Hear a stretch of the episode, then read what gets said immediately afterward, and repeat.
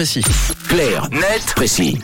Et on s'intéresse aux conséquences du télétravail euh, ce matin avec toi Tom. Certaines sont déjà connues évidemment. L'isolement social, l'amplitude de journée ou source de motivation pour d'autres qui apprécient.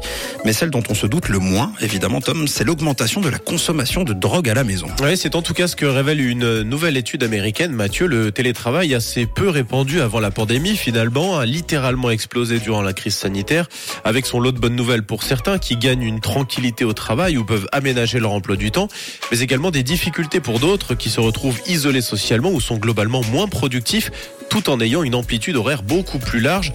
On avait l'exemple de certains collaborateurs qui répondaient à des mails à 20 heures alors qu'ils ne le faisaient pas au bureau. Mais effectivement, le télétravail a d'autres travers dont les conséquences arrivent un peu au compte-goutte. En l'occurrence, la consommation de drogue et d'alcool. Elle serait montée en flèche depuis la généralisation du télétravail et notamment aux États-Unis.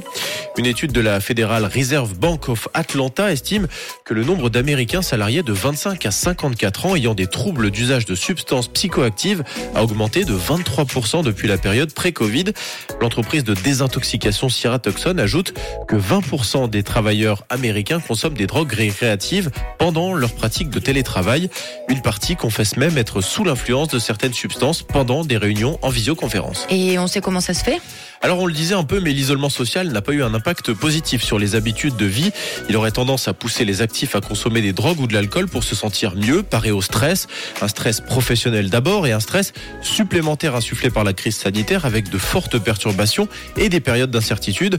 Sur le site de Slate, le directeur médical de l'Institut Positive Sobriety de Chicago explique que la pandémie a eu tendance à compromettre certains repères, les relations familiales et le confort d'un environnement sain au travail. Tout cela peut expliquer qu'un collaborateur cherche un autre réconfort. Cela peut passer par la drogue et malheureusement, cela est plus facile à faire sans le regard de ses collègues. Et est-ce qu'il y a des domaines d'activité qui sont plus touchés que d'autres? Oui, alors effectivement, tous les secteurs ne sont pas logés à la même enseigne sujet.